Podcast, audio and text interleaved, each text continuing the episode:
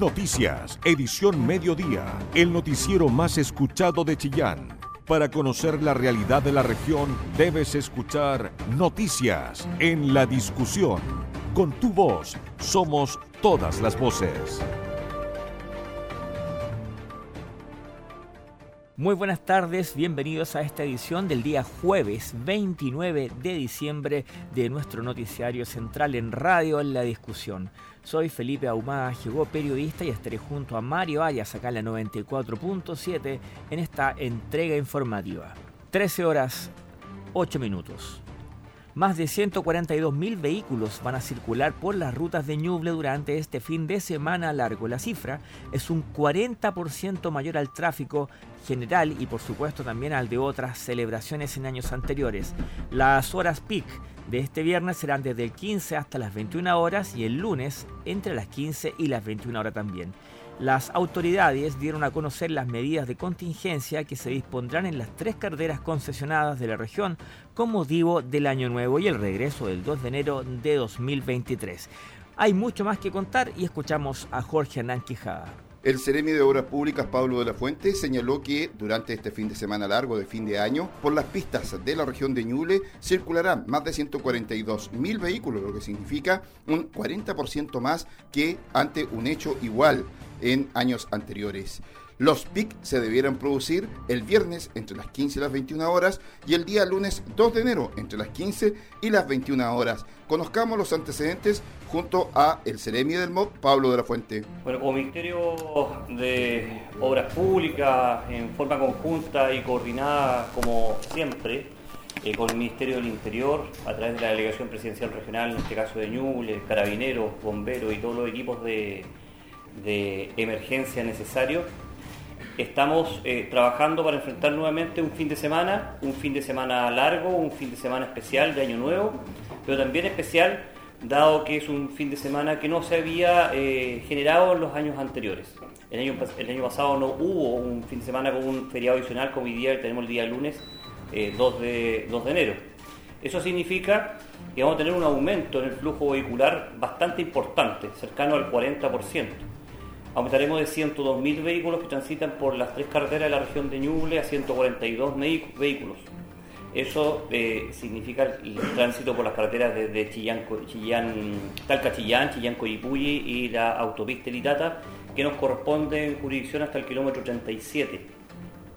Para eso, eh, a través de la coordinación del Ministerio del Interior, eh, hemos coordinado un plan bastante robusto que ha significado un aumento adicional en una serie de maquinarias, más de ocho ambulancias, equipos terrestres adicionales y en caso que sea necesario el rompimiento de las medianas, que es una autorización que entrega y tiene facultad el delegado presidencial regional respectivo, si se producen tacos o congestión superiores a las tres horas. Eh, si hay una congestión mayor, tenemos un plan alternativo de 12 rutas alternativas que están debidamente también coordinadas con la Dirección Regional de Vialidad del Ministerio de Obras Públicas de la región de Ñuble y en caso de ser necesario se entregará agua y alimentación eh, dependiendo de los horarios PIC que tengamos. Sobre las recomendaciones a los automovilistas. Cuanto a flujo vehicular y horarios PIC, los horarios PIC normalmente se producen los días, en este caso el día viernes, desde las 15 horas hasta las 21 horas y el retorno del horario PIC sería, eh, será el día lunes 2, más aproximadamente en el mismo horario. En concreto, hacemos un llamado a la ciudadanía, a la comunidad, a los padres, a las madres, a cuidar a su hijo, a cuidar a la familia, a respetar dos cosas elementales.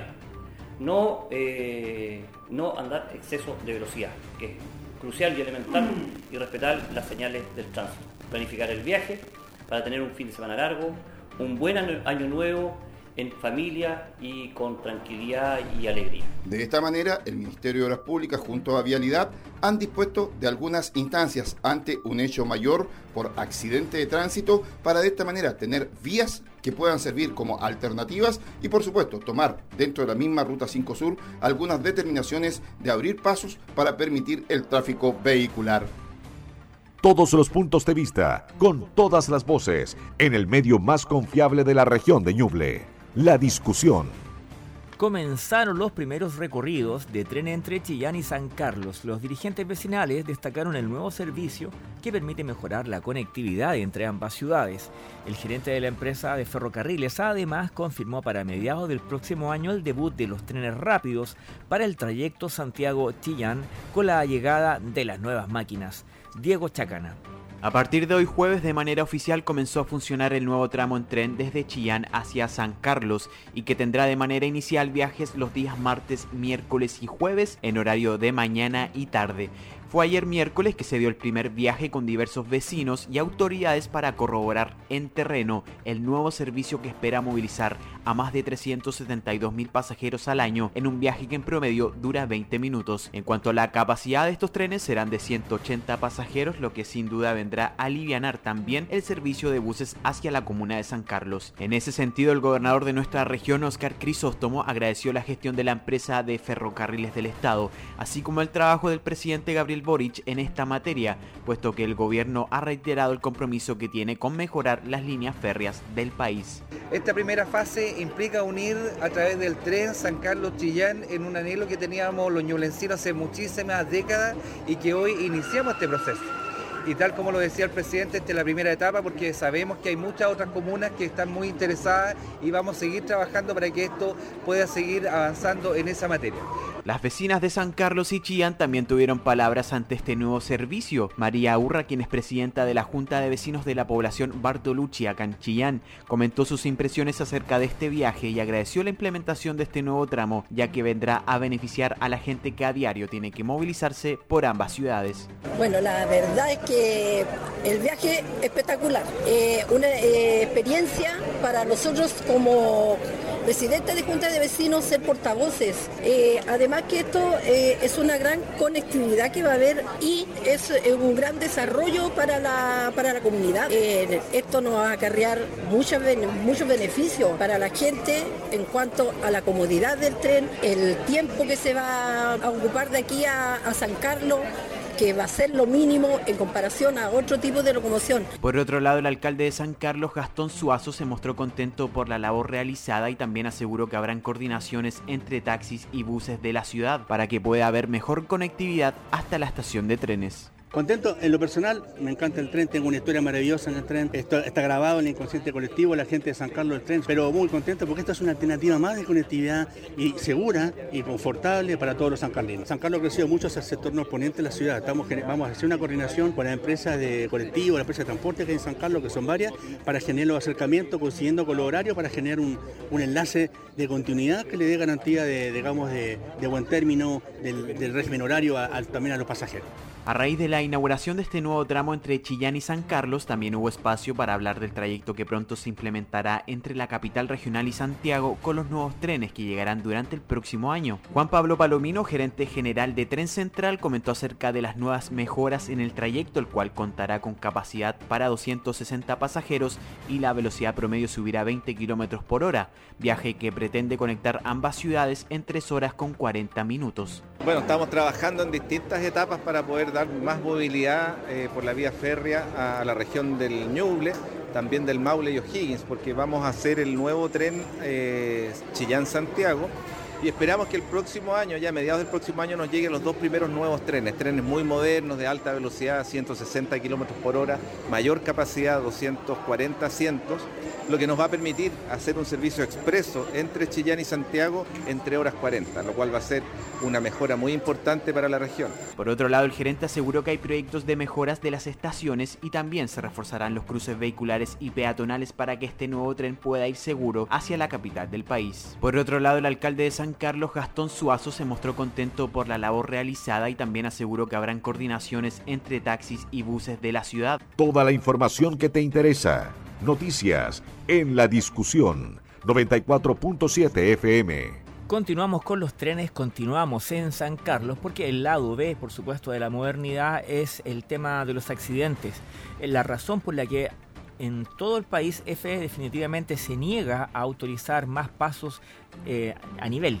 Ellos solamente piden que sea o a través de pasarelas o bien subterráneas. El problema evidentemente es el costo. Cada una de estas, y que estamos hablando de pasos vehiculares, es de cerca de 11 mil millones de pesos. Pero eh, el funcionamiento de las barreras los cruces ferroviarios de San Carlos, de Chillán, han sido bastante criticados por distintos accidentes. Acá en Ñuble ya el último fue en San Nicolás, un pequeño estudiante venezolano de 12 años que cruzó con su bicicleta alcanzado por esta máquina. Bueno, de todas maneras, entonces la empresa esta semana ha estado realizando una campaña preventiva, especialmente ahora, que con los fondos regionales EFE va a ofrecer entonces cuatro servicios tres días a la semana entre San Carlos y Chillán. Esta semana la empresa de ferrocarriles, en conjunto con Carabineros, el Senda, Seguridad Pública también de San Carlos, comenzaron con esta campaña preventiva en los mismos cruces y se llama Plan Nacional de Educación y Seguridad Ferroviaria. La iniciativa busca concientizar a los peatones y a los conductores para evitar accidentes en los cruces, respetar las señaléticas, estar pendientes a las condiciones de tránsito y practicar el autocuidado Además, recordaron que prontamente en el primer semestre del próximo año se espera la llegada de estos nuevos trenes que recorrerán los tramos mencionados anteriormente. Estas campañas preventivas son positivas si es que la comunidad local evidentemente las atiende. Sabemos, dicen en EFE, que hay muchas críticas, también lo dicen en las municipalidades, que a veces las barreras no funcionan, que están abajo cuando no pasa ningún tren, que es una ridiculez tener que estar esperando con las barreras puestas cuando el, tren pasa una vez al día, etc. Pero lo importante y lo que no hay que perder de vista, explican acá, es que ya ha muerto personas y eso ya no tiene argumento que justifique, ¿no? Entonces, la campaña preventiva. No están funcionando bien las barreras, perfecto, quédese con eso, pero por lo menos tenga cuidado y no le eche una carrera al tren porque si es que chocan, o lo colisiona, mejor dicho, usted va a perder. Porque tu opinión nos importa. Escuchas noticias en la discusión. El senador Gustavo Sangüesa criticó la tardanza en la nominación del nuevo Ceremi de Bienes Nacionales. El delegado presidencial sostuvo que la repartición ha seguido funcionando y durante los primeros días de enero habrá noticias. Como siempre, la nota de carácter político es de la periodista del diario La Discusión, Isabel Charlín. El senador por Ñuble de la UDI, Gustavo Sangüesa, criticó la lentitud del gobierno en la ejecución de cambios en las secretarías regionales ministeriales. El legislador ejemplificó con la tardanza en la designación del titular de la Seremi de Bienes Nacionales, cargo vacante desde el 21 de noviembre pasado. Hemos oficiado a la ministra de Bienes Nacionales producto de que desde el 21 de noviembre pasado la Seremía de Bienes Nacionales de la región de Ñuble se encuentra acéfala. Todos sabemos la relevancia, la importancia que tiene eh, esta Seremía porque eh, eh, tiene una incidencia directa con nuestras vecinas y vecinos en la regularización de títulos de dominio. Esta es una región que es intrínsecamente rural y con baja conectividad a Internet, por eso es, importante que la oficina de la Seremía de Bienes Nacionales tenga un, rol importante tanto en el trabajo en oficina como también el trabajo en eh, terreno. Y también eh, uno se pregunta qué estará pasando con los programas de bienes nacionales que estaban implementados con recursos del FNDR, que permitía regularizar títulos de dominio de forma gratuita para las familias más vulnerables. Al respecto, el delegado presidencial regional de Ñuble, Gabriel Pradenas, manifestó que se está trabajando en el tema y que la Ceremi de Bienes Nacionales no ha dejado de efectuar sus labores habituales. Bueno, me parece que hay algunos temas que efectivamente hay que avanzar con calma y buena letra, sin quitarle, por supuesto, el sentido de urgencia. En ese sentido, yo he tomado contacto con la ministra de Bienes Nacionales y perfectamente están desarrollando un proceso para poder seleccionar a la persona más idónea para la cobertura del cargo en la región de Ñuble y que pronto estaremos dando buenas nuevas y noticias respecto al quehacer eh, de la cartera. Sin embargo, también hay un equipo que sigue trabajando eh, y que no ha abandonado los, los quehaceres más urgentes. Por tanto, eh, también el llamado es a reforzar la idea de que esta decisión está en curso y por tanto, por la fecha que estamos eh, viviendo el día de hoy, probablemente el anuncio lo hagamos dentro de las primeras días o semanas del próximo año. Cabe recordar que la cartera está vacante desde el 21 de noviembre pasado, cuando se hizo efectiva la renuncia del entonces Ceremi de Bienes Nacionales, el radical Cristian Ortiz. Información veraz, con periodistas de verdad, noticias en la discusión. Y siempre en este mismo frente, eh, en medio de la aprobación del acuerdo por un nuevo, eh, con una nueva constitución, evidentemente, eh, se generó la visita de la región a, la región, bien digo, de la senadora Jimena Rincón. Una de las impulsoras del proceso, la ex militante de la DC, se encuentra promoviendo el Partido Demócrata y por esa razón está encabezando una recolección de firmas acá en la región de Ñuble. Escuchamos el trabajo de Jorge Hernán Quijada. Una importante visita está desarrollando a la región de Ñuble la senadora y actual presidenta nacional de los demócratas, Mónica Rincón. En el primer término nos señala sobre su visita a la región. Estamos en eh, la región de Ñuble, partimos en la, en la comuna de Chillán, visitando al gobernador regional, al alcalde de la ciudad eh, y en compañía del equipo de demócratas, Partido en Formación, Alberto Jarpa, consejero regional, Carol Lagos, eh, que está a cargo de la coordinación en, la región junto con Alberto. Y la idea es poder visitar a eh, distintos liderazgos de la, de la región para contarles de nuestro proyecto, en lo que estamos, eh, y para además reunirnos con dirigentes sociales, vecinales, eh, gremios, eh, en esta gira, mini gira, que lo que busca es instalar con mayor, mayor fuerza el Partido Demócrata. Y además aprovechar de ver temas que le importan a la ciudadanía. Tenemos una reunión con los dirigentes de la Cámara de Comercio hoy día acá en, Chillán eh, para ver todo el tema del IVA, eh, este impuesto a los servicios que empieza a regir el primero de enero, eh, que en su minuto, cuando se discutió en enero de este, de este año que termina, yo le manifesté al gobierno la inconveniencia de legislar en ese sentido. De hecho, no le di mi voto a la iniciativa y el tiempo me está dando la razón respecto de lo negativo que va a ser. Eh, va a generar informalidad, va a encarecer servicios y esto se traslada al final a la ciudadanía, al, consumidor final. Así que es una mezcla, ¿no es cierto?, del trabajo eh, propio legislativo. Eh, nosotros presentamos una moción para enfrentar este tema que se declaró inadmisible, es inconstitucional, pedimos el patrocinio del Ejecutivo, no lo han dado y eh, nos interesa conversar de este tema con eh, el sector productivo. Sobre el tema del nombramiento de la fiscal nacional. Bueno, yo espero que en esta oportunidad el presidente de la República entienda que este es un nombramiento que involucra a tres poderes del Estado, el poder judicial que hace la, conforma la quina, los cinco candidatos que le presenta al presidente de la República, el presidente de la República tiene que hacer una evaluación de los nombres y eh, plantearle al Parlamento, al Senado, eh, quien, eh, en virtud del artículo 85 va, va, a acoger o no acoger ese nombre. Y yo espero que en esta oportunidad se haga lo que venimos pidiendo desde hace un tiempo, que el presidente de la República chequee con los senadores la opinión que tienen de los nombres, cosa de que cuando él decida tenga claro qué es lo que va a pasar con, ese nombre y, nosotros esperamos que en esta oportunidad sí se haga ese chequeo. Yo la primera vez apoyé el nombramiento del, Ejecutivo, les dije que no volvieran a mandar un nombre sin conversarlo con los colegas.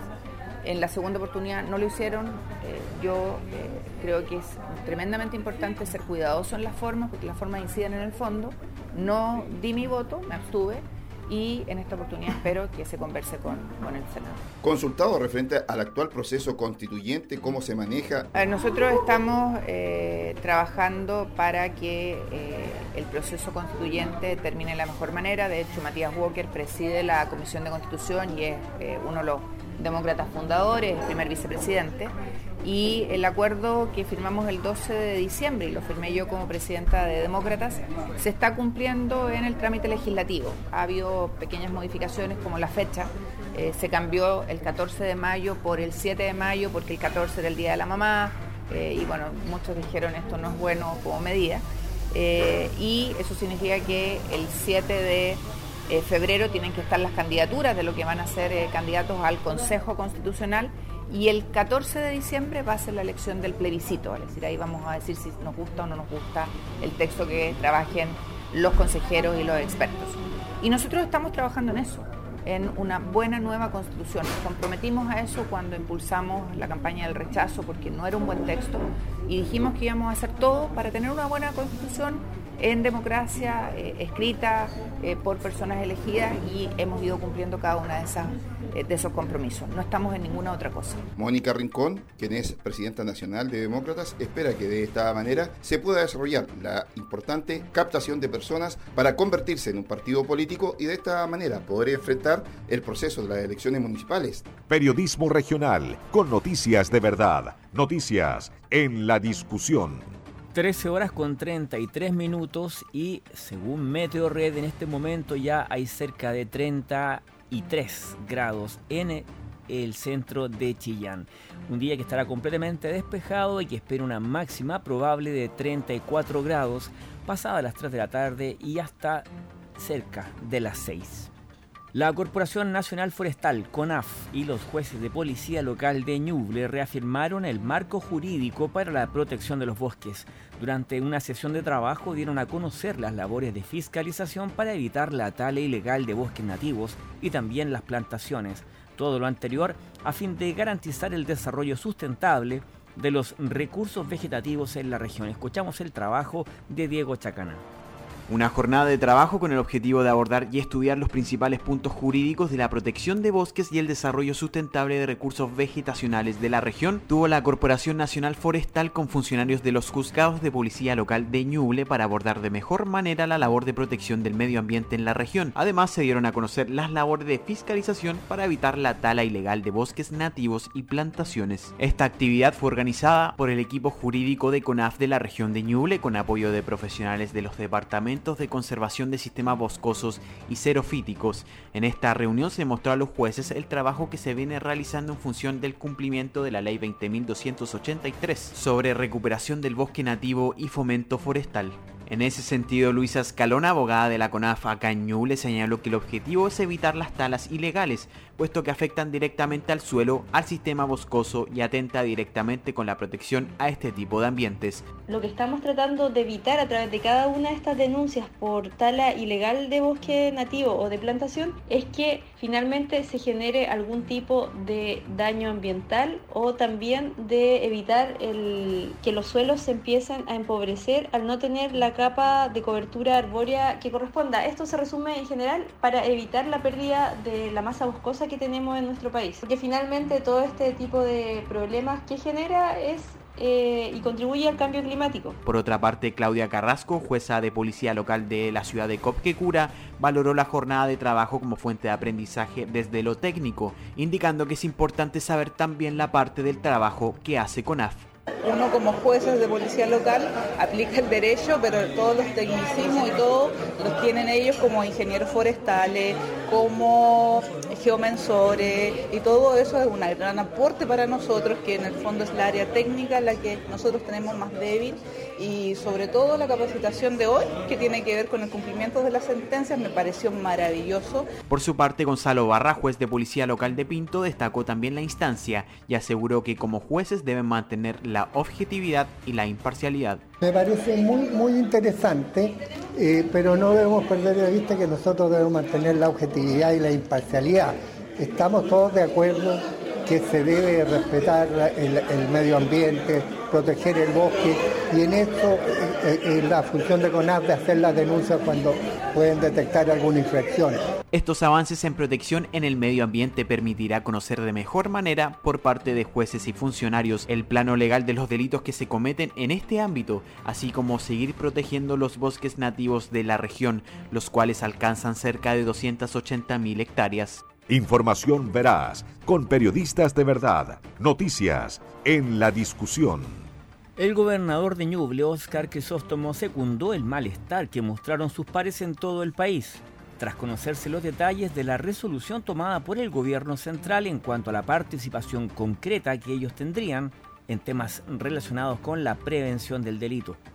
Tras una reunión sostenida el lunes en La Moneda, se le dio a entender que se les asignaría una participación menor a la que ellos esperaban en materia de prevención. Notificación que a juicio de los gobernadores no es congruente con las millonarias inversiones que ellos han realizado en sus respectivas regiones. Así lo sostuvo al menos el gobernador Oscar Crisóstomo Acañuble, quien dice, por lo demás, esperar una nueva reunión con el gobierno central.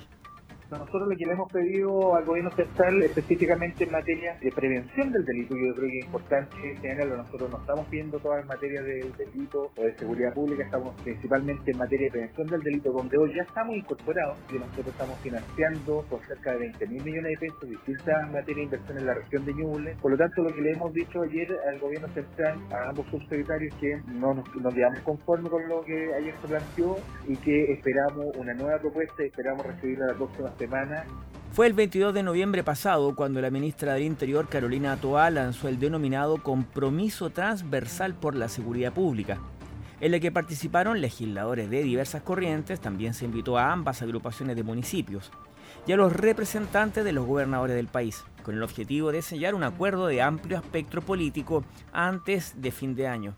Y fue este lanzamiento el que hoy, a juicio de los gobernadores, no estuvo en sintonía con los resultados de la última reunión. Pese a lo anterior, el delegado presidencial, Gabriel Pradenas, hablamos del delegado de Ñuble, lógicamente, si bien no desestimó de manera directa las pretensiones del gobernador, fue claro al plantear que las tareas preventivas están siendo ejecutadas de buena manera por parte de la delegación por ley que los delegados presidenciales estamos a cargo de la seguridad y el orden público en la región. Además, en la región estamos articulados frente preventivo y persecución del delito. En el enfoque preventivo, nosotros tenemos un coordinador, que es el coordinador regional de Ñuble, que también trabaja en la materia de prevención del delito y también tenemos estas mesas de apoyo RAP, que son las de la red de atención a víctimas. Y por supuesto, eh, todos los municipios tienen equipos que acompañan en materia preventiva las acciones de Carabineros de Chile y toda la red que les acabo de mencionar con anterioridad. Finalmente, el delegado aseguró que si el Ministerio del Interior plantea una nueva propuesta respecto al rol que tendrán los gobernadores regionales en materia de seguridad, ellos la apoyarán cuando llegue el momento. Periodismo regional con noticias de verdad, noticias en la discusión.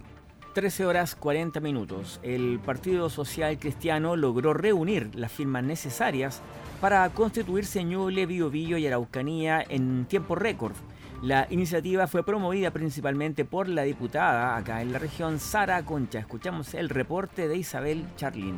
El Partido Social Cristiano logró reunir las firmas necesarias para su inscripción como partido político en las regiones de Ñuble, Biobío y la Araucanía en un tiempo récord de un mes y medio. Así lo dieron a conocer sus dirigentes, el presidente de la colectividad, Ángel Roa, la diputada por Ñuble, Sara Concha, y la secretaria general Belén Núñez, quienes estuvieron presentes en la entrega de la solicitud de inscripción ante el servicio electoral. La diputada Sara Concha precisó que el Partido Social Cristiano se propone representar al centro y al mundo cristiano, evitando los extremismos políticos y representando la cosmovisión cristiana y la ayuda al prójimo, dijo. Estoy muy contenta de poder anunciar que hemos concretado las afiliaciones mínimas que el CERVEL nos pide para poder constituirnos oficialmente como partido. Y la verdad es que no solo eso, sino que hemos logrado superar con creces estas afiliaciones mínimas tanto en la región de Ñuble, Biobío y la Araucanía, que nos pone muy contentos porque nos permite hoy día también seguir avanzando a otras regiones de Chile y poder conformarnos como un partido a nivel nacional. Eso también para poder influir desde una mirada de centro y que represente también nuestros principios y valores cristianos. Así que agradecida de todo y cada uno de los voluntarios que han hecho posible este gran logro, esperando seguir avanzando a los desafíos que vienen adelante en materia eh, de influencia política. El próximo objetivo del Partido Social Cristiano es constituirse en las demás regiones del país y presentar candidaturas para las elecciones municipales, parlamentarias y también para el próximo proceso constituyente. Periodismo regional con noticias de verdad, noticias en la discusión. Y hoy se realizó el lanzamiento oficial del cuarto Festival de Cine Ñuble que se realizará entre el 11 y el 15 de enero. Las presentaciones tendrán lugar en el Teatro Municipal y el Centro Cultural. Además de barrios de las diferentes comunas de la región, también serán escenario de este lanzamiento oficial del cuarto Festival de Cine Ñuble. Jorge Nan Quijada con la información. Y esta mañana, en dependencia del Salón Claudio Arrau del Teatro Municipal, se dio el vamos a la cuarta versión del Festival de Cine Ñuble, el cual se va a desarrollar entre el 11 y el 15 de enero del próximo año. Las actividades se desarrollarán tanto en el Teatro Municipal, así como en la Corporación Cultural. Y por supuesto, no se descartan presentaciones de películas en sectores barriales, así como en comunas. Escuchemos a Camilo Benavente, alcalde de la ciudad de Chillán. Y va Tomás Zamora, porque Tomás es una, un cineasta nuestro de Ñuble, que con mucha convicción, con mucha vocación, ha llevado adelante este festival de cine ya en esta cuarta edición. Por eso que nosotros siempre tratamos de vincularnos con personas, ojalá nuestras, como el caso de Tomás, que es de Ñuble y que hoy día está desarrollando cultura en este séptimo arte que es el séptimo arte, como es el cine, muy contento por aquello. Esperamos que este festival eh, que se realiza en enero, ¿cierto? vayamos, que ya se ha consolidado, demos un salto, un paso hacia arriba. Nosotros hemos hecho un aporte también económico para que ello ocurra eh, y para que este festival también pueda eh, descentralizar un poco su, o sea, descentralizado, pero dentro de nuestra ciudad, como es el caso de que vamos a tener funciones de cine en algunos sectores poblacionales, como en la Delegación Oriente, que es los volcanes, ¿cierto? Que vamos a hacer una actividad muy bonita ahí, también en una población bien emblemática de Chillán, que nace de una toma, como es la población del Roble, que estuvo aniversario hace pocos días acá, el 21 de diciembre, y también lo vamos a llevar al sector de las trancas de Chillán, para que Chile y el mundo conozcan toda nuestra fortaleza turística, nuestro ecosistema que tenemos arriba, eh, digamos, que tiene tan alto nivel. Eso de la mano con el cine. ¿Qué mejor que mostrar este festival, ¿cierto? Que es un festival de hoy día de gran envergadura, con apoyo de muchas instituciones, ¿cierto? Y hoy la Municipalidad de Chillán también se pone a disposición toda su infraestructura cultural, el teatro, el centro cultural y muchos otros para que este festival, ¿cierto?, tome el vuelo gigante que esperamos con un eh, líder como es Tomás, que ha hecho las cosas también. Muy agradecido, muy contento. Birna Beas, de la Corporación Cultural. para firmar el convenio entre la Corporación Cultural Municipal de Chillán y el Festival de Cine Nacional de Ñuble. En su cuarta edición, como decía el alcalde y presidente de la corporación, eh, hemos puesto a disposición toda la infraestructura de la corporación, que son casi 6.000 metros cuadrados, y además vamos a realizar un importante convenio de cooperación de financiamiento para que este festival brille más que las otras versiones. Dos versiones se han realizado ya en el Centro Cultural, en este espacio cultural y además esta vez tenemos un importante financiamiento para este festival tan importante. La programación de las películas y todo lo que va a hacer esta cuarta versión del Festival de Cine Ñuble estarán presentes a través del www.cinenuble.cl. Con tu voz somos todas las voces, noticias en la discusión, el medio informativo más importante de la región de Ñuble. Un 88% de avance presentan las obras de construcción del nuevo CESAM Ultra Estación. El progreso de las obras fue constatado por las autoridades, la comunidad y también los funcionarios del centro. En la ocasión en la que además recibieron por parte del Servicio de Salud Ñuble un nuevo vehículo para apoyar las labores del establecimiento. Estuvo cubriendo esta nota Diego Chacana. Un 88% de avance tiene actualmente el CESFAM Ultra Estación acá en la ciudad de Chillán, el cual se espera que esté terminado durante el primer semestre del próximo año. Este remodelado recinto de salud vendrá a beneficiar a más de 21.000 usuarios que se atienden en este complejo, el cual permitirá entregar una atención de mayor calidad en una construcción que supera los 3.000 metros cuadrados. Hasta el lugar llegaron distintas autoridades de salud para recorrer las instalaciones y en donde además se hizo entrega de una camioneta que apoyará la gestión y las labores de todo el equipo de salud. En ese sentido, la directora del Servicio de Salud de Ñuble, Elizabeth Abarca, comentó que una de las prioridades del gobierno es fortalecer la salud pública y este proyecto viene en línea de estos objetivos esperamos se pueda ir concretando. Ya llevamos más del 80% de avance, lo que nos da luces y esperanza de que pronto este sueño se va a hacer realidad. Hoy día además eh, pudimos plantearle a nuestras autoridades la importancia de que estemos todos también eh, alineados para poder sacar adelante todos los procesos administrativos que se nos vienen, que contempla cada puesta en marcha de un establecimiento, de un recinto asistencial como este. Por otro lado, Juan Zúñiga, presidente del Consejo de Desarrollo del CESFAM Ultra Comentó que este cambio será significativo, sobre todo en ayuda de las personas que viven en localidades rurales. Es claramente un cambio entre lo que va a ser, entre lo que es el espacio actual en el Cefal Estación y lo que va a hacer eh, acá.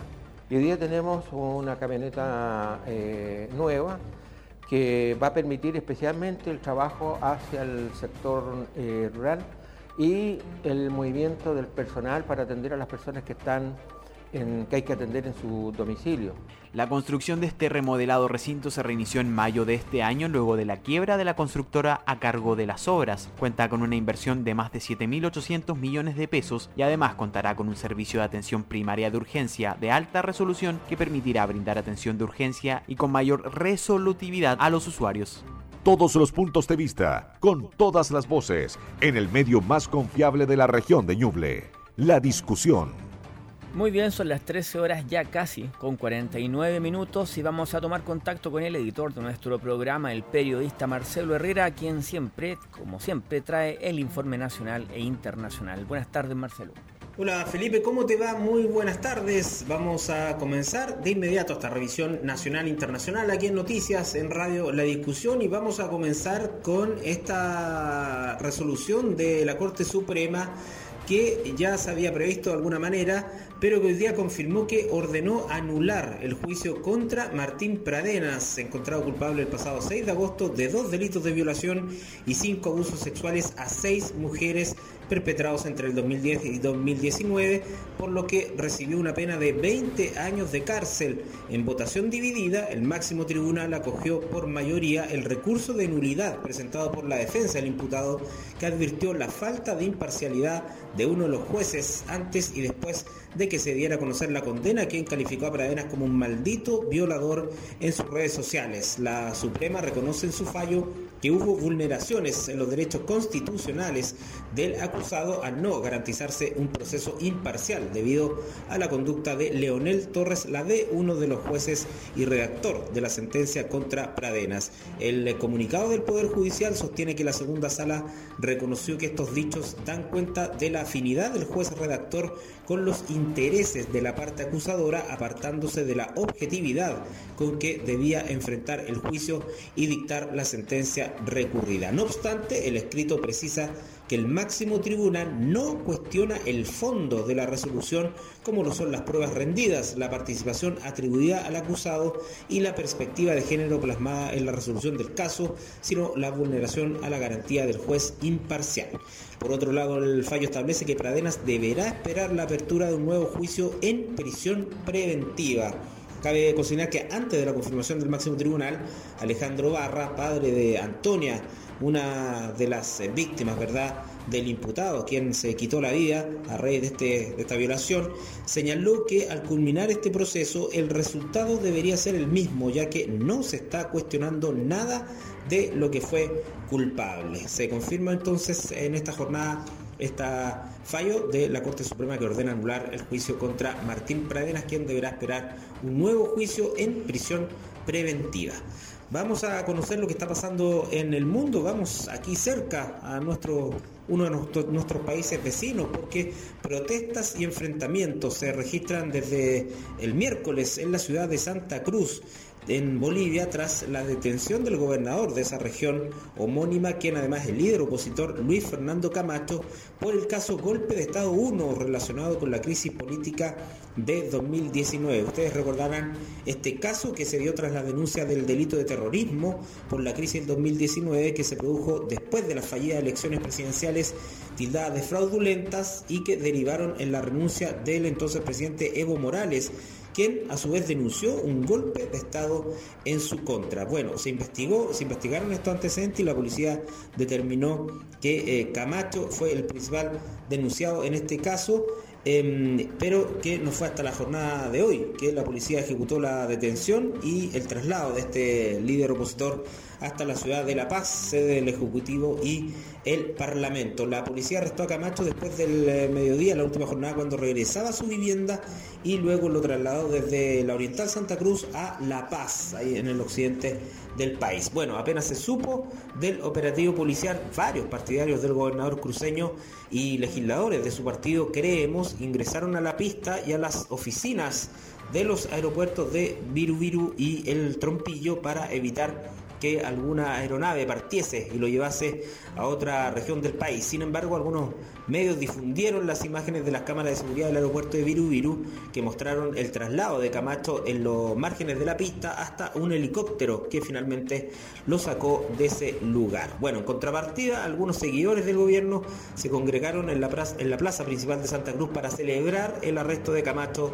mientras que el ministro de Obras Públicas, Edgar Montaño, denunció un ataque a su vivienda en esa ciudad, mientras que en La Paz un grupo afín también al gobierno marchó hasta la Fuerza Especial de Lucha contra el Crimen donde fue trasladado el gobernador opositor para exigir justicia por las víctimas de Sacaba en Cochabamba y Sencata en el Alto en 2019 en medio de la crisis política y social tras las elecciones fallidas donde la represión policial de ese entonces terminó con la vida de algunos manifestantes. Es lo que está pasando en Bolivia, em, la tensión continúa durante esta jornada eh, con estas protestas y manifestaciones de uno u otro lado a favor y en contra, por supuesto, del gobernador de Santa Cruz de la Sierra. Bueno, con estas informaciones ponemos punto final a este informe de noticias nacionales e internacionales aquí en Noticias en Radio La Discusión. Que tengan muy buena tarde todos los puntos de vista, con todas las voces, en el medio más confiable de la región de Ñuble, la discusión. 13 horas con 56 minutos ponemos término a esta edición del día jueves 29 de diciembre acá en la 94.7. Nuestra invitación es para que usted pueda seguir con nosotros el día de mañana para informarse de los hechos más relevantes ocurridos en la región de Ñuble y en su capital Chillán. Muy buenas tardes.